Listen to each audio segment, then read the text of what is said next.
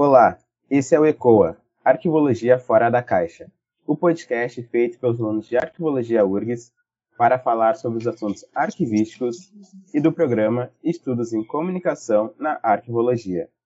Eu sou Matheus Santos e hoje converso com a bibliotecária e mestre Magda Lúcia Almada Soares. Ela é graduada em Biblioteconomia pela Unirio, tem especialização em Gestão da Informação e Inteligência Competitiva e mestre em Preservação e Gestão em Patrimônio Cultural em Ciências da Saúde. Neste episódio, falaremos sobre a temática da sua pesquisa abordando o tema acervo arquivístico sonoro. Olá, Magda. Obrigado por participar, te dar esse espaço para que você possa se apresentar e falar um pouco mais sobre a sua trajetória e atuação. Olá, Matheus. Olá a todos. É, eu que agradeço de estar aqui, né, nesse espaço assim tão necessário e, e preciso e rico, generoso de nós estarmos contribuindo, né, participando da difusão do conhecimento que eu acredito que é o que precisamos fazer, né, enquanto pesquisadores, enquanto de, é, dedicados, né, à pesquisa, à informação, é, é um espaço assim é, muito rico. Agradeço muito de estar aqui. E aproveito para me descrever para o público de baixa visão. É, como se apresenta nos dias de hoje, né? Eu sou uma branca mestiça, tenho os cabelos castanhos escuros longos, uso óculos alaranjado com rajadas é, marrons, tenho 1,60m e é isso, né? Já estou quase uma balzaquiana. Quer dizer, acho que já passei, mas enfim, vamos deixar nesse, nesse momento de fala. e então, eu já, como eu já conversei com o Matheus em outro momento, é, eu já tenho 22 anos de formada pela Unirio e depois fiz a especialização dois anos depois de formada, né? Me formei em 2000 e em 2002 eu comecei a especialização em gestão da informação e inteligência competitiva. Fomos a primeira turma da unidade da Estácio aqui do Rio de Janeiro, onde eu nasci, moro, trabalho, estudo, atuo e enfim, mas estou disposta a outros trabalhos se houver, não, não tem essa questão. E e o mestrado, ele veio depois de tantos anos, né? E, enfim, é um presente é, total. Não tem como não entrar no mestrado e sair da mesma forma. Ainda mais trabalhando com documento arquivístico sonoro, que eu acho, assim, é, ele tem uma... A memória, né? E a história, elas estão tão é, pertinho, né? Quase que se a mesas, eu peço licença para usar essa expressão, que não tem como você não que você entrar e sair da mesma forma. Então, realmente, você sai com outros olhares, né? Com, com cosmovisão atualizada, né? Avançada. E necessário se tornar mais humano, né? Que é o que nós estamos precisando hoje sempre, sermos mais humanos, né? É isso, Matheus. Não sei se eu respondi. Ah, não. É isso aí mesmo. Realmente, eu acho que a gente precisa cada vez mais ser mais humanos, realmente. Uh, bom, Magda, então, para iniciarmos o assunto, né, começar aí com uma pergunta base, assim, uh, o que é um acervo sonoro e como identificá-lo e quais são os seus suportes? Olha, que pergunta maravilhosa. Eu tinha também essa questão do acervo sonoro. É, o que é o acervo sonoro? Eu ficava, né? Ele estava ali debaixo do meu nariz. Eu estava trabalhando com ele, já traba tinha trabalhado em 2012, e aí em outro, em outra, mais na frente podemos desenvolver melhor essa questão de eu ter me aproximado do acervo sonoro, mas uh, eu cheguei a fazer uma disciplina no mestrado de patrimônio cultural na Colômbia, porque eles na grade falava que na pedagogia do patrimônio tinha um trabalho de final da disciplina que era sobre acervo sonoro que tinha que apresentar. Então, quando eu observei aquela estrutura, eu falei, ah, eu vou me, eu vou fazer contato, né? Eu sou assim, eu, eu sou eu busco, né? Eu acho que é minha obrigação, percebo que é minha obrigação estar buscando me atualizar, avançar, fazer essa rede, esses contatos e, e somar, né? É, participar sempre. E, e aí foi isso mesmo que aconteceu. A disciplina trabalhou, né, história, memória e principalmente os pedagogos, né, não só é, pedagogos universais, mas o clássico que nós temos e, e é necessário, não tem, nem, não tem nenhum sentido que fugisse disso, Paulo Freire. E ao final da disciplina, tinha que realmente nós fazermos uma construção de um, de um episódio, né? Quase um podcast, né? Lembra até um podcast, mas para uma emissora de rádio. Então, cada um do da turma tinha que trabalhar o seu objeto de estudo ou é, o que era cultural da sua cidade, da sua região, para poder apresentar e fazer link né, com, com toda a, a, disciplina né, durante todo o curso que teve.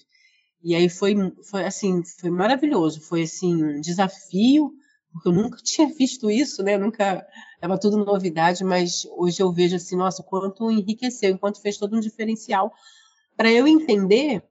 É, eu cheguei a fazer até a disciplina de arquivo permanente na Federal de Santa Catarina, porque foi quando abriu, assim, era próximo, né, das datas que eu, que eu ficava buscando. Eu, assim, eu tenho que entender o que que eu estou fazendo, por quê, como que eu vou estruturar meu raciocínio, como que eu vou escrever para o outro ler e o outro ter entendimento, e como que realmente vai cumprir o seu propósito, acervo sonoro, dele ter vez e dele ter voz. Eu peço licença para usar essa expressão tão simples, né, ter vez e ter voz, mas é, era o objetivo que eu tinha, que eu tenho, né, o tempo todo, dele ter esse momento, dele também ter é, espaço de escuta, né, que eu aprendi no patrimônio, que o patrimônio não é só lugar de fala, mas precisa ser lugar de escuta, mas não, não, não se, mas vai para além do patrimônio, né? Academia como, como um todo, eu percebo que precisa haver isso. E o documento sonoro é isso, né? É o lugar de fala e de escuta, que é o que nós estamos fazendo aqui. É, é o próprio é, é, é, um documento sonoro, o podcast é um documento sonoro. Ele aí não é um documento sonoro como entrevista, porque as entrevistas elas precisam ter um vínculo com projetos de história oral. Esse é uma outra, um outro viés. Mas ele é um documento sonoro que você é, apropria, por, por estarmos aqui num ambiente de arquivologia, como um documento arquivístico. Mas se fosse é, num ambiente do museu, queria, que quer apresentar sobre os objetos sonoros que tem no Museu uh, de Mário de Andrade, por exemplo, né, que é, um, que é o nosso, assim, nosso ícone brasileiro e do patrimônio, enfim, deixa tantas é, histórias ainda e, e memórias para nós trabalharmos, né? Ele é, enfim, inesquecível, não tem como. É, disso, de, aí vai ter um, vai ser trabalhado num outro segmento, num segmento museológico, numa outra abordagem, né? Então, é, eu ouvia muito quando eu apresentava é, essas, essas, esses apontamentos, né, de, de alguém, a, a professores que estivessem na mesa, ou algum colega que abrisse para fazer pergunta, e, e eu comecei a observar, falei, bom, é, agradecia os apontamentos, claro, né, porque é, quando você tem um feedback, você avalia, porque está sendo uma consultoria que está sendo dada a você, mas você avalia assim, até quanto dela pode agregar para o que você está fazendo. Porque se tiver tendo um, um, um viés é, é, diferente, né, assim, museológico, e eu estou trabalhando nesse momento com arquivístico, aí eu falo, bom, é, eu vou, eu vou pensar em como te responder, mas eu ainda não tenho esse conhecimento porque eu não fui para o viés museológico. Mas se é um viés antropológico, de, histórico, né, onde está muito próximo do documento sonoro como entrevistas, que é o objeto de estudo que eu estudei e quero continuar estudando. Então, sim, então vamos ver ali aquela, aquelas observações, aqueles apontamentos, o que pode estar sendo inserido, né? Porque tá sendo, eu estou sendo presenteada com aqueles apontamentos, eu percebo dessa forma.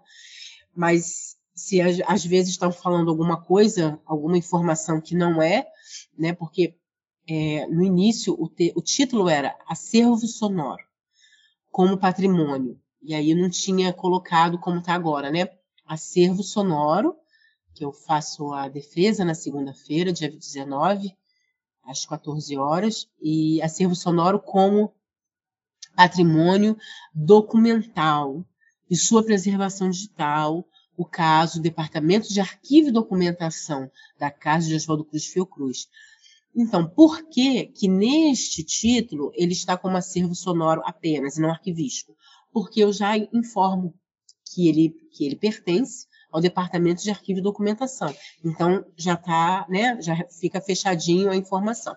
Agora, se eu não tivesse informando, né, que era do Departamento de Arquivo, aí eu precisaria mencionar no início que é um acervo arquivístico sonoro, para eu saber que eu estou falando de um arquivo, senão um acervo museológico sonoro, um acervo bibliográfico sonoro, para eu poder direcionar qual é a abordagem, né? Porque a abordagem muda tudo, né? São outros, são outros profissionais, são, é outra literatura, são outros eventos, são outros debates. Então precisa.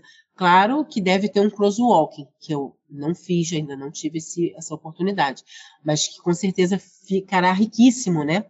Dessa, dessas informações no acervo museológico, bibliográfico e arquivístico sonoro. É, e por que cultural? Justamente porque a Fiocruz apropria seus acervos como patrimônio cultural. Talvez uma outra instituição se aproprie como documental e talvez uma outra instituição que seja de viés extremamente arquivístico se aproprie como patrimônio arquivístico. Então, assim, tem essas nuances que eu, eu decorro sobre, né, ou pelo menos é minha tentativa, né, fazer essa contextualização do cultural, do documental, do patrimônio, do arquivístico, até eu chegar nos documentos sonoros. E os documentos sonoros, é, ele tem uma questão. Ele tem três momentos, né? Tem os documentos sonoros musicais, tem os documentos sonoros radiofônicos, tem os documentos sonoros como entrevistas, que né, é o que eu estudo, é o que é o objeto central da, da dissertação. Mas por isso que eu é, menciono como documentos, não, como documento sonoro como, como musicais, como radiofônicos, por causa do que eu falei um pouquinho antes. Justamente porque se ele tiver os documentos musicais, ele tiver num arquivo, né, igual tem aqui na Biblioteca Nacional o arquivo musical, então precisa saber como foi apropriado. Se ele está dentro da biblioteca, ele foi todo tratado e gerido e processado como arquivístico? ou ele foi como um bibliográfico? Porque se coloca acervo sonoro, eu continuo sem saber qual foi o viés. Porque eu vou perguntar, é um acervo bibliográfico, museológico, arquivístico? Porque apenas o acervo sonoro fica muito abrangente, né? É, perdoa, ele não, não direciona qual foi o tratamento que ele teve. E às vezes, quando você vai realmente pôr a mão na massa, realmente estar lá presente, ver o que ficou fisicamente, pode ter tido vários tratamentos, depende de se tem um documento, por isso que é importante ter um inventário, ter um guia, ter esses, essas, esses, essas ferramentas, né, que pertencem a um processo de patrimonialização e de preservação digital, para saber, assim, como tratar, né, como, como que você vai trabalhar com esse material, com esses documentos qual é a abordagem que foi, uh, que foi apropriada. Isso faz, faz toda a diferença para um pontapé inicial. Senão, eu não, eu não, como eu vou fazer? Né? Como que eu vou trabalhar se eu não sei como, qual é o viés? Então, isso é importante. E não sei se eu te respondi, Matheus. Olha, acredito que sim. Ah, que bom, que eu falo demais.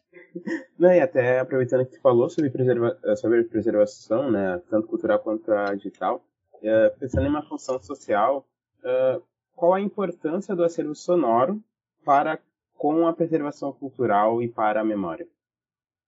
Ah, sim, excelente. Poxa, muito obrigada. Importantíssimo, né? Porque o acervo é, que eu estudo, eu falo que eu estudo porque eu já criei, né, um, uma memória afetiva com ele. É, ele é a memória nacional da saúde pública. Então, eu acho que por si só ele já diz a importância que ele é. Mas precisa essa questão né, da difusão de que ele existe, do quanto ele é importante, é, de que etapas que estão sendo feitas para sua conservação e preservação física, digital, né, porque a obsolescência ela não é só digital, ela também é física desde o momento que aqueles documentos, que aquele acervo arquivístico, bibliográfico ou museológico está estático.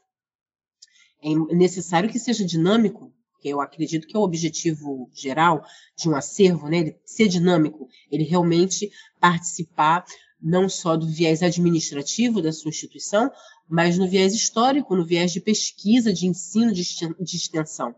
Então, aí vai ao encontro dele, de, de ser a memória, né? De saber o que que foi, é, o que que foi registrado naquele período, o que que foi realizado. E com isso, o acervo sonoro, ele faz uma interseção com os arquivos pessoais, mesmo os acervos sonoro, o acervo sonoro. Né, o acervo arquivístico sonoro do DAD, né, que é o Departamento de Arquivo e Documentação, ser é, anterior, ele antecede aos arquivos pessoais da casa de Oswaldo Cruz, mas ele se torna de extrema importância né, nessa aproximação por causa das entrevistas. As entrevistas dos arquivos pessoais, dos sanitaristas, dos médicos, é, da família Chagas, né, que até ganhou prêmio é, da Memória do Mundo, se eu não me engano, quando nós tínhamos né, parceria com a Memória do Mundo, e eu acredito muito que nós vamos voltar a ter nesse novo momento que se aproxima da nossa política. E porque dá né, vez aos arquivos, aos acervos bibliográficos, arquivísticos, museológicos, enfim, dá, dá essa importância que precisa ter né, aqui no Brasil. E ele, não só, né, retomando as entrevistas que já faziam parte daquele acervo, né, daquele arquivo pessoal, mas também das entrevistas é, é, que se desdobravam, porque uh, alguém da família Chagas doou, né? Vamos, vamos colocar um exemplo muito é, geral. Doou esse ano, de 2022. Vamos dizer, né? Um exemplo, uma hipótese. E aí, aquele familiar, ele também vai dar a entrevista dele, o depoimento dele, o relato, de maneira muito né, o mais agradável possível, o mais natural possível, como estamos fazendo aqui. E essa entrevista também faz parte desse arquivo pessoal. Então, assim, elas vão se desdobrando, né? E aí, dentro daquela entrevista, você chega a outros pesquisadores que participaram daqueles projetos né, de saúde pública, de, da parte sanitária, de, enfim, da saúde como um todo do, nacional, do nosso país, e, e aí você se desdobra, né? Porque aí um, uma, um pesquisador que estava ali, aí você vai para o outro, você vai para o outro, e vai só tomando uma dimensão assim muito rica, muito generosa, que essa aproximação é, dos documentos sonoros como entrevista, né, por meio dos projetos de história oral, se aproximam dos arquivos pessoais. Então eles têm aquele olhar, né, que ainda talvez não tivesse com tanta atenção até ter esse, essa, essa criação né, dos arquivos pessoais. Então começou a fazer toda a diferença, né? E nessa diferença, os documentos, né, os quatro gêneros, audiovisual, sonoro, iconográfico, textual, o arquivo em si, ele participa da política de acervos da instituição da Fiocruz. É, é algo que eu peço licença para dizer que é pioneiro, que é inovador, que é arrojado, porque é, a questão de ter uma política de acervo é uma ferramenta valiosíssima para o processo de patrimonialização, para o processo de preservação digital, porque aí você tem aquele acervo arquivístico sonoro como bem cultural e como bem patrimonial. E aí já fica redondinho, já fecha esse, essa lacuna. Porque quando um, um acervo ele é só um, ele, ele, é um bem cultural, ou seja, ele não está patrimonializado. Então, se ele não está patrimonializado, então precisa saber assim em que viés, em que processos, em que ferramentas precisa ter para que ele seja, para que ocorra esse processo com ele também, né, com a instituição que, que estiver. É, e, e, é importante que tenha, né? Por isso que faz toda a diferença. Aqui no Rio, até onde eu estudei, até onde eu busquei, temos três é, acervos, é, documentos sonoros como entrevista, né? O da Casa Oswaldo Cruz, do Departamento de Arquivo e Documentação, que é, que é a dissertação, o da Fundação Getúlio Vargas, que são documentos de depoimentos orais. Veja que já dá uma diferença de nomenclatura, né? Até porque todo o acervo lá foi trabalhado, tratado por historiadores, né, cientistas sociais, antropólogos. Eu não, não me recordo de ter essa, esse viés arquivístico. E aí ele é um bem, ele é um bem cultural. Sim, de fato que sim, porque ele trata da memória, da política nacional, né? Isso é muito forte, isso é muito rico. Então, é, é necessário que, que seja. E tem os seus arquivos pessoais também. Tem um outro projeto que é num viés arquivístico que é muito bacana, que é o projeto A Guanabara. O A tem um, um, um acento, uma exclamação, Guanabara. É um projeto de extensão né, do professor Jair Miranda, da Unirio, e como ele é da área de arquivo, então todo o tratamento que os documentos sonoros, como entrevistas desse projeto, é, estavam sendo, né? Eu acabei que eu não continuei acompanhando, mas eu acredito que sim, que, é, que terminou, né, com êxito. Tava é todo um tratamento arquivístico, né? E isso faz a diferença para poder saber qual vai ser a preservação e quais serão os metadados e quais serão os, os procedimentos né, que precisam ter, tanto descritivos como técnicos, para os documentos sonoros. Então, nesse momento, eu conheço esses três, nesse viés assim, que pode, né, consideramos arquivísticos, que trabalham com, a, com documentos sonoros como entrevistas. Os demais que possam existir, eu ainda não, não, não tive acesso. Não, não, pode existir, mas eu, não, eu desconheço. Tem um trabalho de uma bibliotecária, se eu não me engano, não, em São Paulo, não, não me. Eu vou, eu vou deixar dois, dois lugares que eu não sei se é SESI ou Senai, que ela estava trabalhando a memória e a história oral. E aí ela trabalha os documentos sonoros como entrevista, né? Muito bacana também o trabalho da colega. Então, aí me chamou a atenção. Falei, poxa, que legal, mais alguém que olha para o documento sonoro, né? Isso é importante, esse olhar, essa atenção, até pela sua riqueza, né? Pela sua. por trabalhar a, a nossa memória, a nossa cultura, a nossa história, né?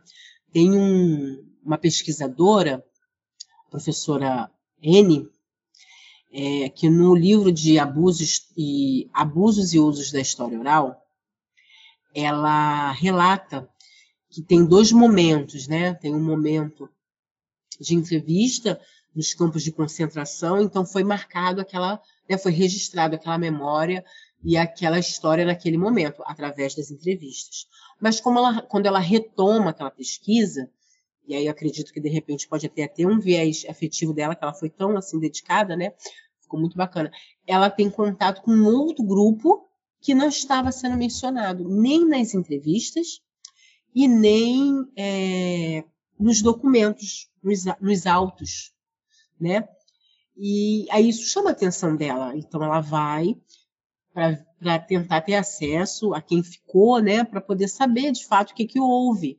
E então, se ela não tivesse essa, esse olhar de uma com os documentos sonoros, com a entrevista, ela não faria, né? É isso que eu quero dizer, que os documentos sonoros fizeram o trabalho ficar mais completo, mais robusto, né? Porque até então só, só tinha uma versão, né? Foi a versão de um grupo.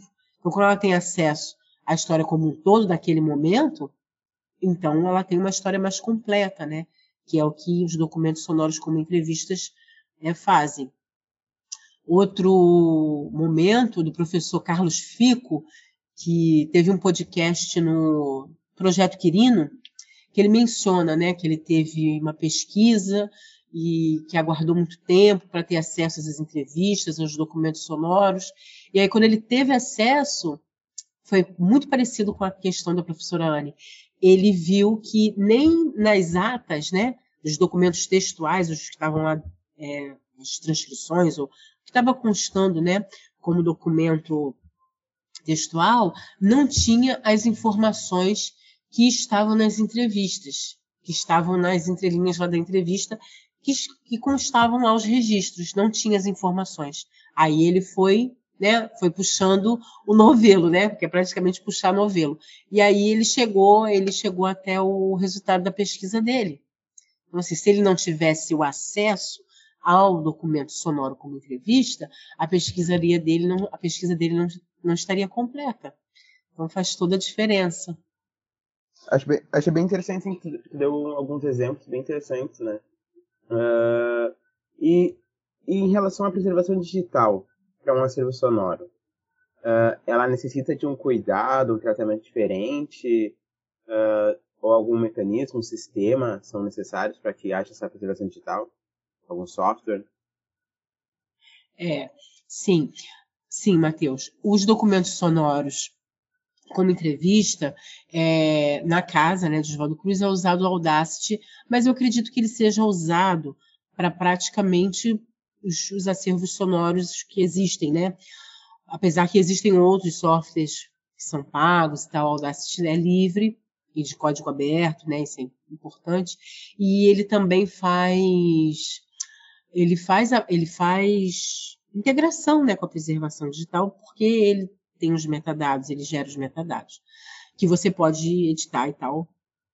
Isso é importante nessa questão. E aí, com a preservação digital, é precisa primeiro saber, como nós estávamos conversando no início, qual é a apropriação desse documento sonoro. Se ele é um viés arquivístico, se ele é um viés museológico, bibliográfico. Partindo disso, então, ele é qual documento? Ele é musical? Então, se ele é musical, como que será trabalhado esse musical? Se ele é radiofônico, como que será? E como entrevistas. Por quê? Assim, parece que eu falei o óbvio, né? Mas na hora que você vai trabalhar, na hora que você realmente vai fazer os testes, né? Os empacotamentos, como você vai fazer todo esse processo, né? Que o modelo referencial OAS nos é, dá essa referência, né, para a preservação digital, é o que é adotado, e para os arquivos é o Arquivemática, o Atom, né, o Atom ele trabalhado lá na, na base ARC, a base ARC é base A-R-C-H, né, que é a base da Caixa Fogo Cruz, onde tem todos os, todos os gêneros documentais, né, o audiovisual, cronográfico, sonoro, nosso querido sonoro, e os textuais. Eles estão lá nos projetos, né? É, dos dossiês, dos arquivos pessoais, estão todos lá. E ele, ele já tem o Atom, que já tá, trabalha lá por ser, né, por ser direcionado para arquivos e para acervo arquivístico. E ele como, se comunica com a arquivemática. Então, isso já é um grande diferencial para que ocorra a preservação digital, porque são ferramentas que precisam, né? A preservação digital, quando muitas vezes eu estou é, conversando, estou apresentando sobre, é é, é, é, é, ainda é dita ou ainda é entendida como um, uma questão assim, preservação digital. Eu vou abrir meu computador, eu vou clicar em alguns botões e ponto a preservação digital é um processo. Ela é um processo com várias ferramentas, com testes, com vários momentos. É isso. Ela não é algo como enviar um e-mail. Né? Ela não é algo assim tão. Ela não é trivial. Ela é um processo que precisa de outros processos para ela caminhar, de outras etapas. Então, a etapa física de uma política de preservação é, e de uma preservação cultural, como você mencionou, precisa do, do acervo arquivístico ter o seu inventário, ter o seu, uh, seu a sua política de acervo, como eu falei, o seu processo de patrimonialização, porque e, é, esses instrumentos eles vão precisar ter na forma digital. Então existe um inventário físico de todo o acervo como entrevista, acervo sonoro como entrevista da COC, né? Da, do DADCOC. É, peço licença para falar, porque para não ficar Departamento de Arquivo e Documentação da Casa de Oswaldo Cruz. E eu tenho ele físico, mas eu vou precisar do digital. Porque no projeto de preservação digital, precisa ser mencionado, tudo, tudo precisa estar documentado, né? É fundamental essa questão do documento, de estar informado as etapas, né? Por isso que é importante ter um plano de preservação digital, uma política de preservação digital, já que tem uma política de acervos físico, uma política de preservação digital, um plano de preservação digital, para poder contemplar essas etapas que decorrem do processo de preservação digital. E uma dessas etapas, é, existem um plano de preservação que é, é uma versão preliminar que eu que eu estou apresentando, porque ainda não está acontecendo a preservação digital com este documento sonoro como entrevista, né? Com esse acervo arquivístico sonoro do DADCOC, ainda não está. Mas já está acontecendo com um outro gênero. Então, esse outro gênero, que é o audiovisual, dos colegas lá da Vídeo Saúde, que fazem um trabalho maravilhoso, eu deixo aqui o convite para quem quiser estar acompanhando, que é todo num viés arquivístico e é muito importante todo o trabalho que eles fazem lá, né, João Guilherme, Eliane. Deixo aqui meu abraço para eles, que eles são colegas assim muito dedicados à pesquisa. Com isso, é, o que, que acontece? O, o acervo, o plano que eles apresentam de preservação digital já tem todas as etapas do AIP, do DIP, que são etapas de uma preservação digital, porque já está acontecendo, já estão fazendo testes. Então é diferente da minha proposta, que é uma versão preliminar de um manual de preservação digital, mas assim como proposta para que exista preservação digital. Então, quando a preservação digital começar a existir no documento arquivístico sonoro, então vai precisar de fato ter um manual com essas etapas que já existe no audiovisual, que é a etapa dos, do modelo AIS, dos DIPs, dos AIPs, para poder né, é, é ter é, esse viés que precisa da preservação digital.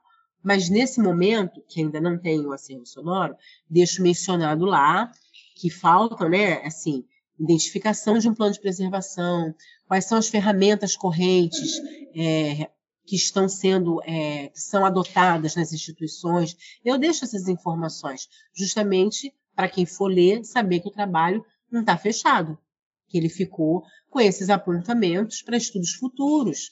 E eu acredito que é isso que é pesquisa, né? Nem sempre dá para se fechar. Mas eu deixo também, eu informo também a questão da gestão de riscos, que é importante em todo momento, não só no processo físico, que para as bibliotecas, né, eu até faço aqui na biblioteca, o plano de contingência. Tem locais que chamam de plano de contingência, mas que é também a gestão da avaliação de risco, que precisa conter as informações. Né? É, eu tenho, vamos dizer, né, que seja, sei lá, 50 mil caixas só com fitas de entrevistas. Então, essas, essas fitas elas terão é, uma manutenção, uma conservação, e aí tem que depois entrar no detalhe da conservação, se é preventiva, se não, é anual, semestral. Isso precisa estar documentado, até para depois voltar e falar, olha, essas 50 caixas foram informadas, é uma hipótese, tá? Essas 50 caixas foram informadas que estavam é, condenadas, que elas estavam no alerta vermelho precisa estar informado isso tudo. E eu faço até um quadrinho lá, o pessoal da Vídeo Saúde fez primeiro, né? Então eu, eu cito e para justamente para poder fazer essa atenção do que, que é baixo risco, médio e alto risco para os documentos arquivísticos. Precisa, é fundamental ter. eu só menciono que ele é um subcapítulo, né?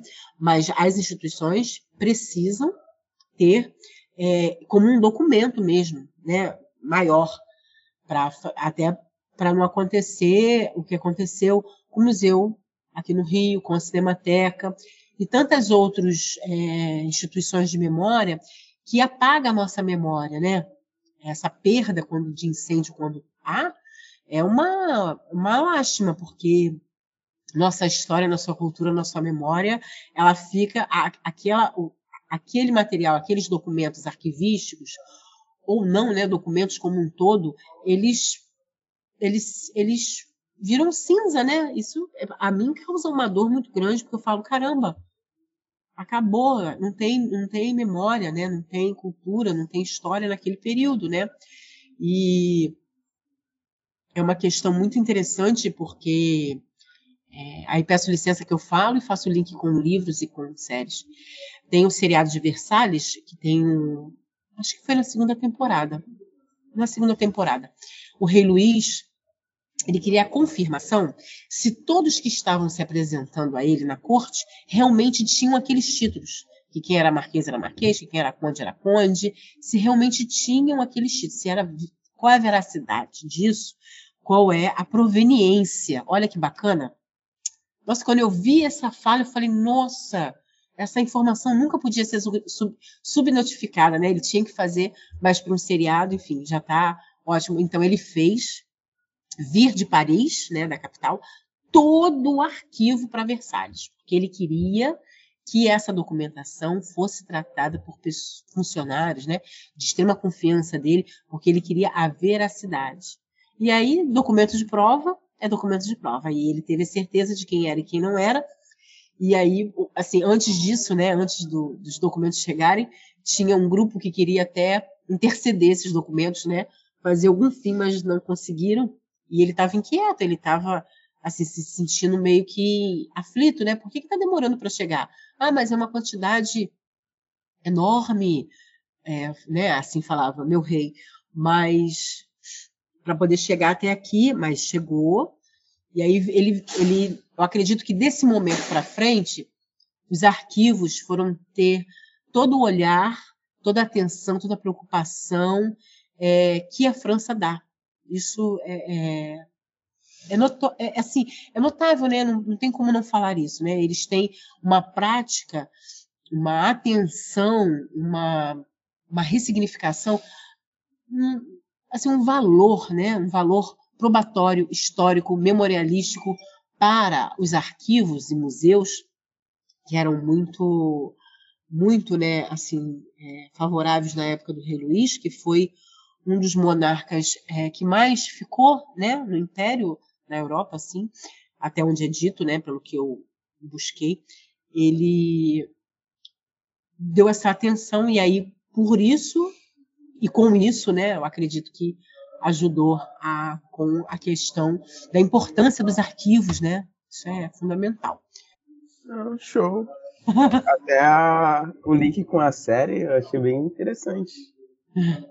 Uh, bom, e em relação ao documento sonoro, como garantir a autenticidade deste documento de forma confiável? Então, precisa ter essa questão com a preservação digital. E junto com a preservação digital, como eu menciono que é um processo, precisa saber é, do fluxo de trabalho dele. E lá na Fiocruz, eu acredito que outras instituições se usa o BISAGE, é, esse fluxo que vai ao encontro de uma cadeia de custódia, da tabela de temporalidade, dos instrumentos que já existem na arquivologia, que são preciosos.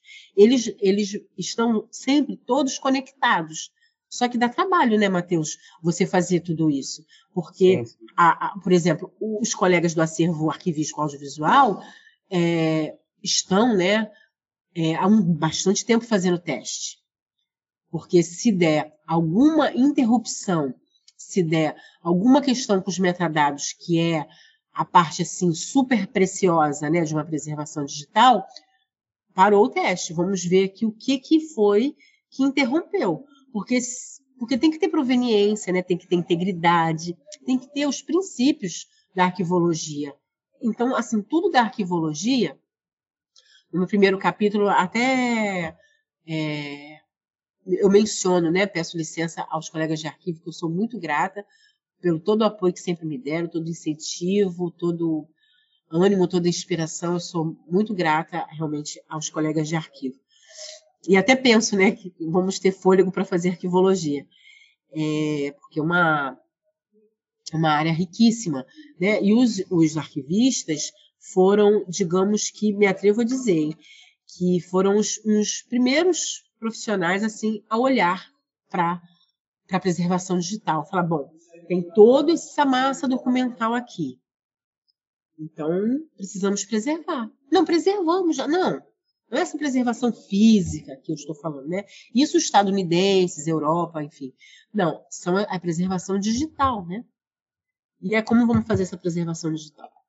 E aí, todo esse olhar, esse esforço, essa dedicação, você acompanha na literatura o, o nome dos autores, né, os periódicos, os eventos, onde que começaram, onde que tem mais tradição, é muito da área de arquivo. Isso é, é um diferencial, é, é, importante, né, porque se talvez não tivesse sido pelos arquivologistas, talvez nós demoraríamos mais tempo para olhar, de fato, para a preservação digital. Então, assim, precisa, e um documento é, arquivístico, como entrevista, ele tem essa uma abordagem direcionada, porque tem é, metadados próprios.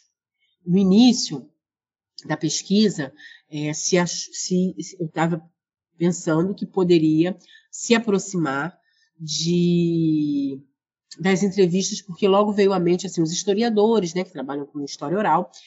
E tem um livro maravilhoso do professor Leandro e do professor João Carlos é, da USP, que é recente e é muito interessante, que é bem didático, bacana de história oral.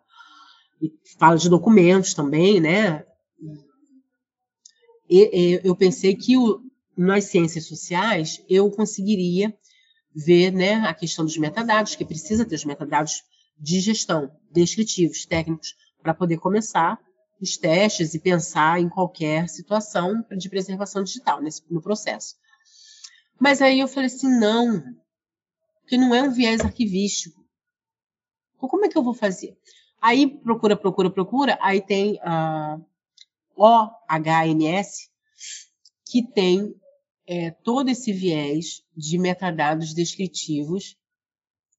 Acredito que técnicos não muitos, mas aí esses técnicos nós conseguimos ter esse apoio, né, todo essa, esse suporte com o Dublincore e o Pobecor, porque o audiovisual ele, ele se aproxima muito do sonoro, então tem alguns elementos que é possível é, é, né, é, estudar, usar, né, é, se aproximar. Por isso, e aí se ele for um documento sonoro radiofônico, mas ele está dentro do arquivo da, do museu, do, do instituto, é, do museu de imagem do som, aí ele está no, universo do museu. Eu vou poder tratar como um acervo arquivístico, então eu vou ter que recorrer a quais são os metadados para o radiofônico, é, os descritivos, os técnicos, porque podem ter semelhanças, mas todos eles têm a sua, a sua peculiaridade, as suas características. Então não dá para falar que um serve para o outro, que são realidades distintas. Até se eu for pegar um documento sonoro como entrevista é, de uma instituição que não trabalha no viés arquivístico, tá, ele está de uma forma geral, né? assim, cultural maior, e eu for uma bibliotecária, e que não tenho nenhum conhecimento de arquivo, então eu vou trabalhar no viés bibliográfico. Então, realmente, eu só vou contabilizar ali, fazer todos os elementos na estrutura de metadados descritivos, né? De primeiro momento, porque já, já pode é, né, ter é, os descritivos para começar, mas vai precisar dos metadados técnicos para poder fazer a preservação. Porque eu preciso saber o lado da entrevista, eu preciso saber a duração, eu preciso da ficha técnica, eu preciso de, de detalhes. Uh, bom, Eu, eu acho que é interessante okay. a gente ouvir você falar um pouco sobre a sua experiência a trabalhar com o acervo da Fiocruz, da casa de Oswaldo Cruz, né? Eu queria que você falasse um pouco mais sobre essa experiência. Ah, ah claro, obrigada. Poxa, muito importante, porque é, começou dessa forma. Eu estava um tempo, né, um ano talvez, sem trabalhar. E aí houve um projeto na casa de Oswaldo Cruz, sobre um projeto de gestão documental, onde a coordenadora Marília, deixo aqui meu agradecimento para ela, me deu essa oportunidade de conhecer a Fiocruz e de trabalhar na Fiocruz. Então, nesse primeiro momento, em 2012, outubro de 2012, dia 29 de outubro de 2012, Dia Nacional do Livro, e aí eu tive esse presente de estar próxima à Fiocruz, próxima a um lugar extremamente rico, generoso e com profissionais tão dedicados, tão competentes. Eu sou extremamente grata. E aí me aproximei do universo da arquivologia, porque todo o trabalho era num viés arquivístico, né? Já que estava sobre a direção esse projeto, né, do Departamento de Arquivo e Documentação. Quando nós fomos, eu e as outras colegas chegamos à biblioteca, Aí a coordenadora falou assim: Ah, Magda, aí na biblioteca você vai conseguir fazer em um mês esse trabalho, né? Aí eu falei assim: Eu acredito que não. Ela falou: Como não? Você é bibliotecária. Eu falei: Mas o trabalho que eu farei será arquivístico? Ele não será um trabalho bibliográfico. Aí ela falou: Caramba, Magda. Eu falei: Caramba mesmo, porque nós vamos ter que ter toda a atenção, né, com a, com a com o plano de classificação que tem na, na, no departamento, toda a organização que fará. Não é assim tão trivial. E até se fosse bibliográfico não seria trivial. Depende da quantidade, né? Da coleção que vai ser trabalhada, do acervo que vai ser trabalhado. Principalmente uma documentação que ela estava toda, toda espalhada. Então, a gestão documental foi realmente nesse sentido de organizar e, e, e, e, assim organizar de forma física mesma, tanto nos documentos como no local local do, do setor biblioteca. Então, toda a documentação está aqui, está na organização pela tabela, é, pelo plano de classificação, pela tabela de temporalidade, com todos os instrumentos da arquivologia, né, que precisa, é, é, é tem representantes do departamento que participam né, da comissão é, da tabela de temporalidade, das questões com o Arquivo Nacional, com o CONARC. Então, assim, eles estão sempre dedicados e estão sempre interagindo. Então, precisa realmente acompanhar os instrumentos né, que existem, né? E, e aí me aproximei em 2012 e aí de lá para cá tem essa união que eu desejo que seja eterna, porque a partir disso teve outros trabalhos, né, que eu fui convidada para fazer, para trabalhar com organização de, de acervo de pesquisador. Aí o pesquisador fazia a mesma pergunta: falou assim: nossa, você vai fazer muito rápido aqui, porque todo mundo fala assim do seu trabalho. Aí eu falo assim: bom, então, tem uma coisa para falar. Tem documento bibliográfico aqui, tem documento arquivístico, são tratamentos distintos. São áreas que são afins, que trabalham com documentação, com informação, mas são tratamentos distintos. E aí eu tenho que respeitar os instrumentos e as regras que existem para cada um.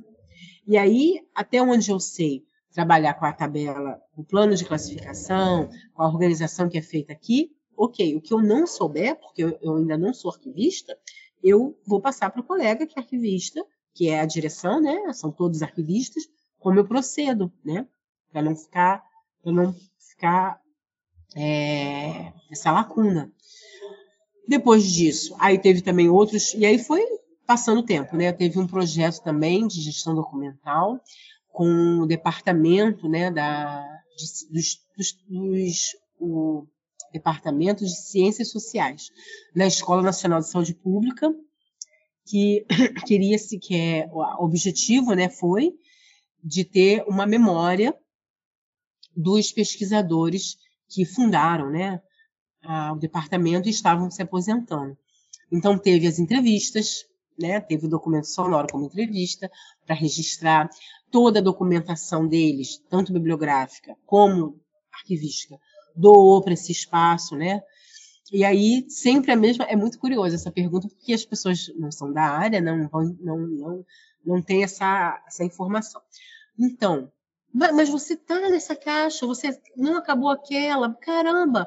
Sim, porque quando você abre, quando você começa o trabalho, você vê que tem tanto informação bibliográfica, documentos, quanto documentos arquivísticos. E eu não tenho como trabalhá-los da mesma maneira. Eu não vou fazer uma coisa dessa. Ou a gente, ou podemos aumentar o prazo, ou então vamos direcionar quais são os materiais que vão ser trabalhados. São documentos arquivísticos que vão ser trabalhados, os bibliográficos vão ficar parados, ou vice-versa. Ou se aparecer documento muse é, museológico. Pode aparecer um objeto que faz parte, né?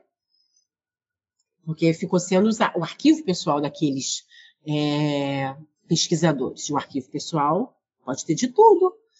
E aí? Como que eu vou fazer? Então, são esses detalhes que são extremamente importantes, é, até na hora de fazer um trabalho, né? Os arquivistas que tem muita, que pode ter, né, essa oportunidade de fazer consultorias, é, trabalhos de arquivos pessoais ou de departamentos, eu sempre menciono isso, né?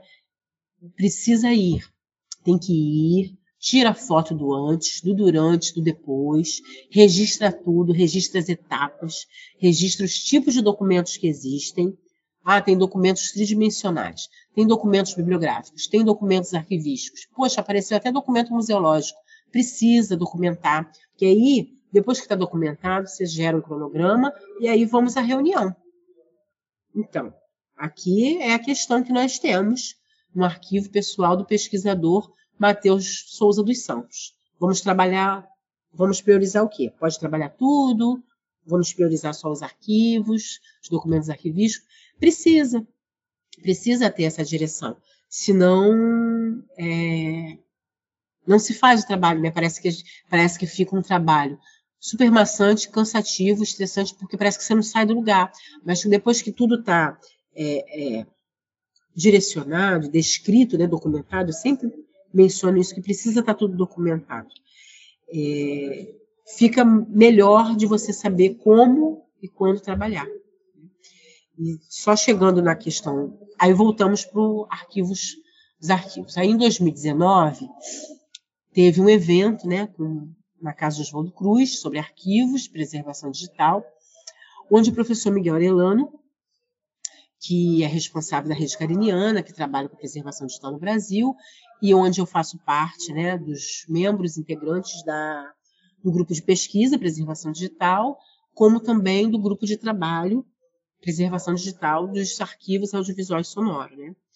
Aí tem nossos colegas lá, que tem colegas de arquivo, a maioria. Eu acho que eu sou a única bibliotecária. Tem a professora de História, a professora Thelma, colegas de TI, e colegas também de museu. Muito bacana, né? Porque aí tem um outro olhar da situação. Então fica esses colegas profissionais multidisciplinar e cada um tem a sua experiência, seu olhar. Isso é extremamente rico, né? Agora, a, agora em julho, né, a Rede Cariniana fez 10 anos, então quem tiver interesse, deixa o convite aqui para ir no canal lá da Rede Cariniana, porque tem os vídeos dos trabalhos que foram apresentados, inclusive do documento sonoro, do acervo sonoro, como também tem do audiovisual, de outros acervos arquivísticos. E tem também é, a publicação, né, o e-book com os trabalhos, que também são a, as referências, os glossários. É, é, eu, eu, vejo que é, é, mais um instrumento né, de produção científica que contribui para a área de arquivo, né, que se aproxima das questões. Eu acho extremamente importante. E quando você é, eu acredito, vou retomar meu raciocínio, que você mencionou uma questão de documentos, sonoros, suporte. É, precisamos definir, quando vamos fazer uma preservação digital, se será todo o acervo. Quando eu digo todo o acervo, é o que é representante digital e o que é nato digital. Algumas instituições estão começando a trabalhar, seja o iconográfico, o audiovisual, o sonoro, é, já o nato digital. Ou seja, ele já nasce digital, e ali começa a ser trabalhada, é, tratada, gerida, processada a preservação digital. Né? As, as, né, alguns que começam, começam assim até como teste, né? na parte de empaconamento, aplicação do modelo referencial OAS. Então, nesse sentido, pode ser um caminho, né? Mas que não esqueça que tem aquela outra parte lá dos representantes digitais, que essa parte física também é memória, também é cultura, também é história e precisa ser tratada, precisa ser preservada, né? Porque se não, se tiver qualquer rompimento, qualquer qualquer é, dano, né, com, a, com aqueles documentos arquivísticos, então vai é, deixar frágil a sua integridade, a sua proveniência, a sua organicidade, que é fundamental. Então, esses, essa questão, que parece que é o lógico, né, o óbvio, mas precisa sempre mencionar, sempre eu sempre reforço coisas que parecem que ah, já não foi dito, mas né, vamos dizer, vamos ratificar, né? Porque é importante estar com essas questões em pauta sempre.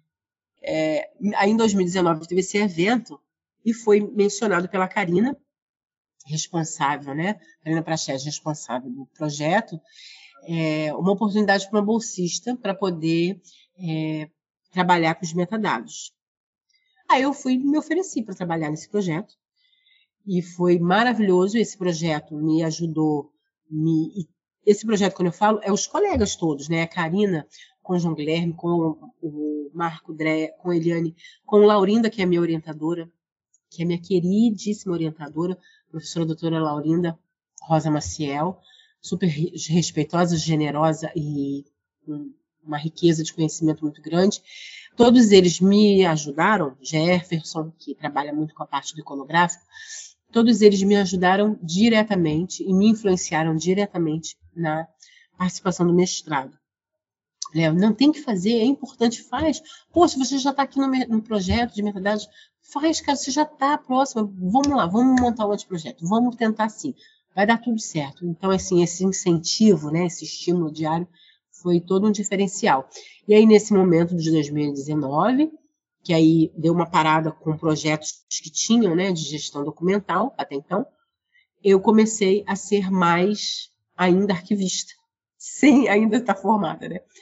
E aí eu peço licença aos colegas, mas eu sou muito grata a vocês por todo o conhecimento que vocês compartilham, né, que vocês são tão generosos comigo.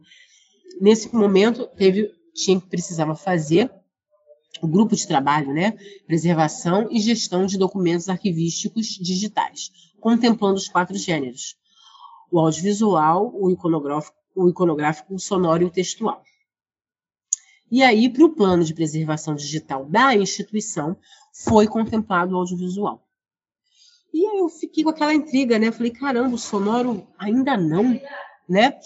Aí eu falei assim, ué, mas ainda não foi, por que, que ainda não foi? Que coisa diferente que ainda não foi. Eu procurei me informar se podia é, ler, se podia estudar, se alguém estava com essa preocupação, com essa intenção.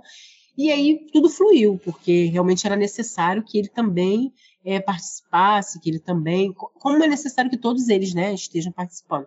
Mas ele ainda não estava né, nesse, nesse momento, naquele momento de contemplado. Quer dizer, ele ainda não está, ele só já, já só teve agora um olhar diferente, né? Está sendo estudado, está sendo trabalhado, precisa, né? Está sempre avançando também com os outros, com os outros gêneros. E, e aí eu me informei, né? Fui até a professora Laurinda, que é responsável do acervo sonoro, né? Junto com os outros profissionais lá, Maurício, Renata, Jussara, e outros profissionais assim talentosos e dedicados. Se teria alguém que estaria com esse interesse, que queria falar, então, eu falei, ah, eu gostaria, eu posso fazer um anteprojeto com essa com esse olhar, com esse viés, com essa atenção, sim. E, e aí submeti, né? E, e deu o resultado que agora já, já estou já com a defesa aí. Mas foi a partir desse momento dos metadados, desse projeto de metadados, porque me aproximei mais do acervo. Aí vi mais é, sobre arquivologia, sobre os metadados, sobre preservação, sobre como funciona no mundo inteiro, né? Por exemplo, tem dois casos assim de uma de um projeto franco-mexicano muito bacana que na França com a professora Josefine no Museu do Homem em Paris tem um trabalho lá de preservação e gestão de documentos sonoros musicais. Eles fizeram é, um recorte de momento, momento musical de determinada década, né, como piloto, e aí foi dando certo para fazer, é, para avançar para as outras, outras décadas. E aí, esse momento, a professora Josefine é, buscou, né, a professora Perla, que já faz esse trabalho rico, lindo, gigante, há anos na Fonoteca né, Nacional do México, e porque lá já começou, no, na Fonoteca Nacional do México começou primeiro, e aí fizeram né, todo esse trabalho, é, esse projeto, de uma ferramenta para documentos sonoros é, musicais, que é a ferramenta Telemeta. Essa ferramenta ela, ela, ela prevê desde a gestão até a preservação. Mas aí nós precisamos ver uma questão. O documento que está sendo tratado lá é um documento o quê? Ele é um, um documento bibliográfico, porque são documentos musicais, que está sendo dito, né, trabalhado como cultural, que é a cultura, a memória e a história do seu país, seja México, seja França. E a professora Josefine foi trabalhar no museu, então, os documentos musicais estão sendo trabalhados como museológicos. Então, faz toda a diferença. Faz toda a diferença, porque ainda não se tem um, uma, uma, gestão, uma preservação, um plano de preservação, um, um inventário que, que, seja, né, assim, aberto a você poder consultar, saber como fica, o que está previsto, para documento sonoro como entrevista até radiofônico. Eu pensei que pudesse ter nas buscas que eu fiz nos Estados Unidos ou no Canadá, pelo menos eu, eu não consegui ter acesso. Se existe, né? Acredito que sim, mas eu não consegui ter acesso. E aí, ou seja, não, é, não, não tenho acesso. E a preservação digital é o acesso, é o acesso desde as suas ferramentas, os instrumentos que você precisa para ter aquela prática, até o, a sua pesquisa, seja bibliográfica, documental, né? Pelo menos é isso. Quando eu penso preservação, eu falo e o acesso? Como que eu vou acessar? Né? preciso fazer a preservação, a gestão, mas e o acesso? Mano, caramba, mas você fala, não, é porque precisa falar, é necessário. É, é, o acesso que você precisa ter. Vou ter o acesso parcial, vou ter o acesso total. Como, como que é esse acesso? Eu preciso prever isso, né? E aí o trabalho de ambas as professoras é riquíssimo, é maravilhoso, né? É, a professora Perla também faz no México alguns trabalhos com rádio, mas eu acho que ainda não tem esse, pelo menos eu não, não tive acesso a esses documentos assim como um instrumento de pesquisa, né? Como é um inventário, como é um guia, como é um catálogo, nesse sentido que eu quero dizer.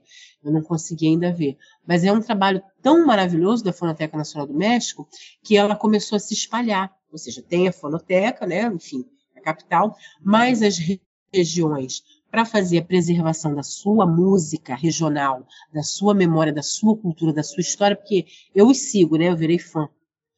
Eles, eles fazem cada local do México. Aí abre uma unidade, aí naquela unidade se replica os procedimentos que tem ali na capital, na fonoteca.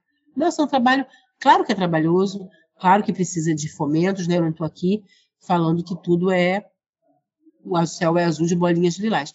Mas se também nós falarmos que tudo só tem problemas e não, não formos trabalhar, não formos estudar, aí demora a ter trabalhos científicos e acadêmicos falando de documento arquivístico sonoro. Porque nos eventos nós temos um hiato enorme, nos periódicos, e aí eu falo nas publicações em si, né? Poxa, eu, eu sinto extrema falta disso, eu senti extrema falta disso no viés do patrimônio do patrimônio material, no patrimônio cultural, tem um livro agora recente, muito importante, do professor Beto Severino da UFBA, mas eu percebo que no patrimônio imaterial, devido aos seus saberes e fazeres, né, devido nessa oralidade, do passar da avó para a mãe, para a filha, é, e aí tem um filme nacional que é muito bacana, que se fala Uma Cidade iluminada que trata muito disso, que é que tem, é que tem a oralidade, é que tem o documento sonoro. É ali que tem, no, no, no patrimônio material, por causa da oralidade. por causa dos projetos de história oral que tem nos ambientes quilombolas, nos grupos indígenas, é ali que tem. Aí ali eles deram a apropriação que o patrimônio como um todo não não, não tinha ainda, né, olhado. Então aí vira um documento sonoro. Porque se eu fiz um trabalho num grupo social nos quilombolas com entrevistas, eles aquelas entrevistas, aquele material todo trabalhado, ele vai participar é, do acervo, né? Daquele, daquele grupo. Será o acervo do quilombo da Serra da Barriga, no exemplo que eu estou dando. Mas precisou fazer as entrevistas. Ele virou um documento, né? É, não é verdade? Então, é, é, são essas olhares que eu tive com os estudos, né? Com, é, com as pesquisas. E eu senti falta de ter mais na arquivologia é, para falar. Quando falar do audiovisual, beleza, aí fala do sonoro também, porque eles são tão próximos. Teve momentos da arquivologia, eventos que fizeram esse, essa, essa, esses trabalhos. Mas tem um hiato aí, sei lá, de 15 anos, 17, que não tem.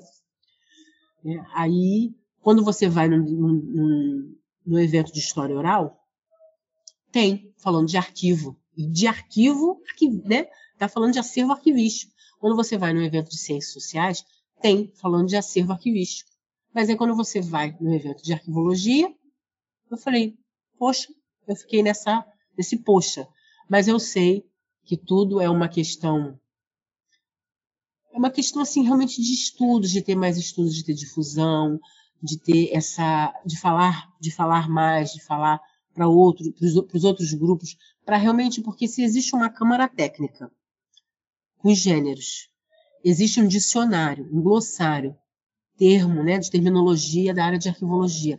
E ali contempla o documento sonoro, então ele nasce na arquivologia. Isso eu não tenho como negar. Não posso falar assim, essa, essa, esse, esse, esse filho não é meu, eu vou trocar a certidão. Não, a certidão é da arquivologia, né? Então cabe essa olhar mais, nem que, nem que seja nos eventos de audiovisual e sonoro. Porque o audiovisual, ele tem o dia do patrimônio audiovisual, ele tem eventos que falam de audiovisual no, no, no segmento sonoro, né? No, desculpa, no segmento da arquiv, arquivístico. E o sonoro, eu ainda sinto que precisa ser falado. Né? Eu, eu senti, sinto essa necessidade. Né? Comecei o estudo sentindo e continuo sentindo essa necessidade. Bom, é bom ver a, a tua fala sobre outras visões diferentes, sobre outras instituições fora do país também, né? E até para a gente entender um pouco da, do papel da arqueologia, né, em, em cima dos acervos sonoros, assim. Uh, bom, Magda, eu acho que vamos nos encaminhando, então, acho que para o final da nossa conversa, e eu gostaria que você compartilhasse conosco alguma memória afetiva sua uh, quando você pensa na sua trajetória acadêmica e também profissional, né? Aquela lembrança que faz o seu olho brilhar. Ai, difícil. É, essa pergunta é a mais complicada. Nossa, essa pergunta é muito difícil. Nossa, mãe do céu. Ou alguma assim, quando você então, acervo sonoro? Uh, então, foram três momentos, né? Uhum. Foi o momento quando começou o projeto dos metadados, que aí eu tive é, o incentivo, a parceria é, das coordenadoras, né? A Karina, do Idade, né? E a Ivone, que eu também sou muito grata a Ivone. É... Então, elas são arquivistas, né? Que eu tenho, assim, muito orgulho e muita sorte de ter conhecido. Aí tem esse primeiro momento, que foi quando eu me aproximei de uma forma diferente, né? Eu já tinha tido contato com o acervo sonoro lá na gestão documental em 2012, mas foi foi totalmente diferente, né? A maturidade era outra, né? O olhar era outro, foi diferente. Agora foi com um olhar mais preservacionista, mais pesquisador, não sei. Eu fiquei intrigada, né? Fiquei assim querendo saber dele. E aí o nosso corpo fala, né? Nós somos oralidade o tempo todo, né? Até o, aqueles aqueles filmes do Charles Chaplin parece que não, mas também tem oralidade, né? Porque a oralidade ela mexe diretamente nas suas memórias. A fotografia também, mas a fotografia e o audiovisual, enfim, os outros, eles podem ter só uma parte, né?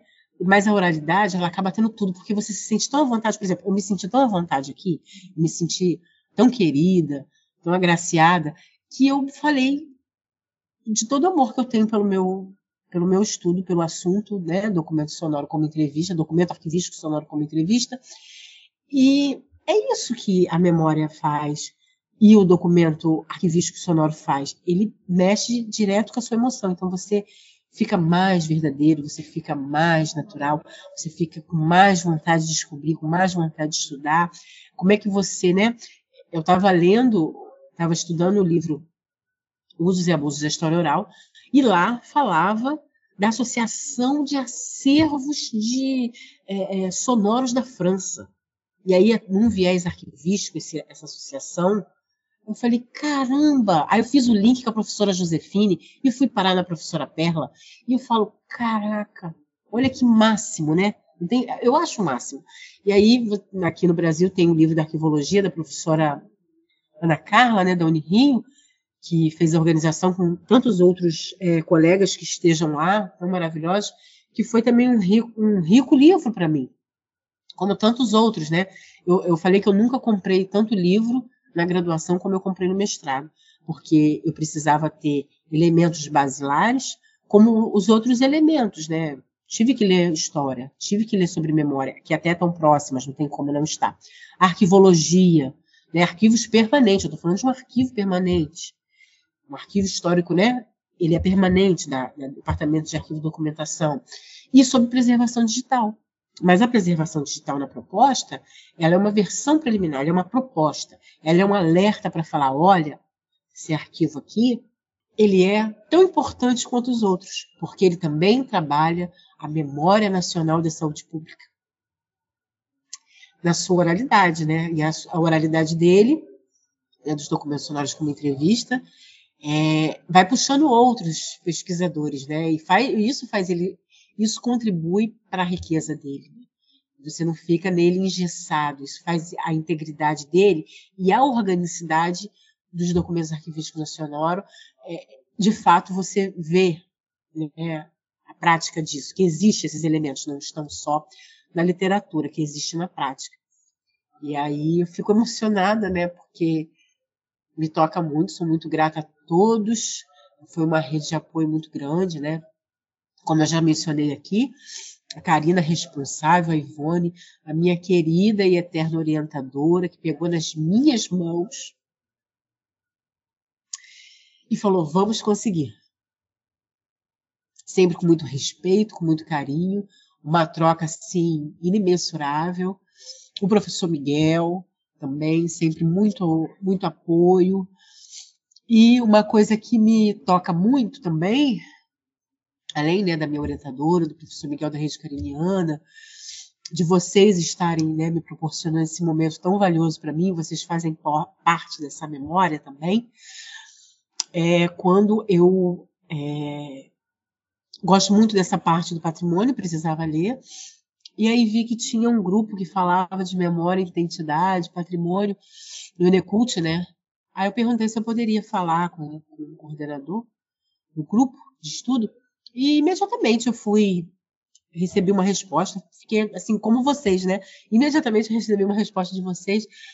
Aí na fala dele, o professor Beto Severino, também sou muito grata, ele e todo o grupo, né, Carla, Leda, Nara, enfim, tantos colegas pesquisadores maravilhosos, ele vai e menciona isso, porque até então eu achava, eu estava entendendo, né, estava nessa observação que o patrimônio, o arquivo, era um lugar só de escuta.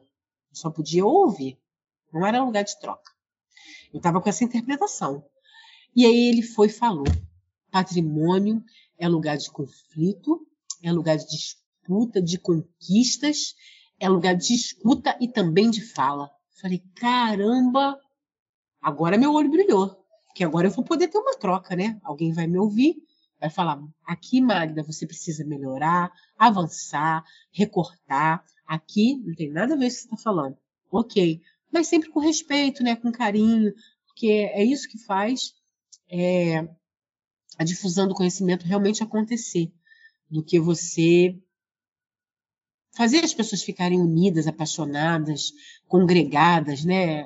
Acredito que é isso. Então, a arquivologia me trouxe isso, depois, depois a preservação digital e o patrimônio. Me trouxeram isso, cada um na figura né, de um representante, de um líder do seu grupo de pesquisa, de estudo, mas trouxeram isso para mim. E isso, para mim, não tem preço. Né? De, assim, respeitar o que você está falando, falar o que você precisa melhorar, vamos fazer essa parte que vai somar. É isso, e o estudo só começou, né? Tem muita coisa para fazer, porque nesse momento é uma versão preliminar de um manual de boas práticas, e ainda não está acontecendo essas boas práticas, né? Quando ela acontecer, então se precisa realmente fazer um plano. E aí esse plano fica um instrumento mais robusto, de pelo menos umas 30 laudas, né? Falando assim hipoteticamente, mas aí precisa ter um, um, um documento só para o documento sonoro. É isso, Matheus. Obrigada pela emoção. Capaz. Ah, é, é, é, importante, eu acho importante essa pergunta para a gente poder entender também um pouco, às vezes, do, da trajetória da, do convidado também, né? São, muito, tirando um pouco o tecnicismo, né? Uh, mas, Magda, muito obrigada por participar dessa conversa, agregar ao nosso programa e trazer o seu conhecimento sobre o assunto. Tá? Eu agradeço muito, agradeço a vocês, né, pela oportunidade, pela acolhida. Me deixo à disposição para qualquer debate, qualquer conversa, estou às ordens, né? E agradeço minha família, não sendo clichê, mas não tem como, né? Essa rede de apoio, essa base familiar é importante. E muito obrigada mais uma vez. Desejo que mais colegas queiram estudar o sonoro, se envolver com o sonoro, se apaixonar pelo sonoro. Isso aí. Então, obrigado mais uma vez, Magda. Se você, ouvinte, gostou deste episódio, curta e compartilhe e nos siga nas redes sociais, ecoa.urgs. Com essa mensagem, chegamos ao fim deste episódio, um projeto da arquivologia da Universidade Federal do Rio Grande do Sul, para dar voz à arquivologia, mostrar o fazer arquivístico e o pensar fora da caixa. Até a próxima, pessoal!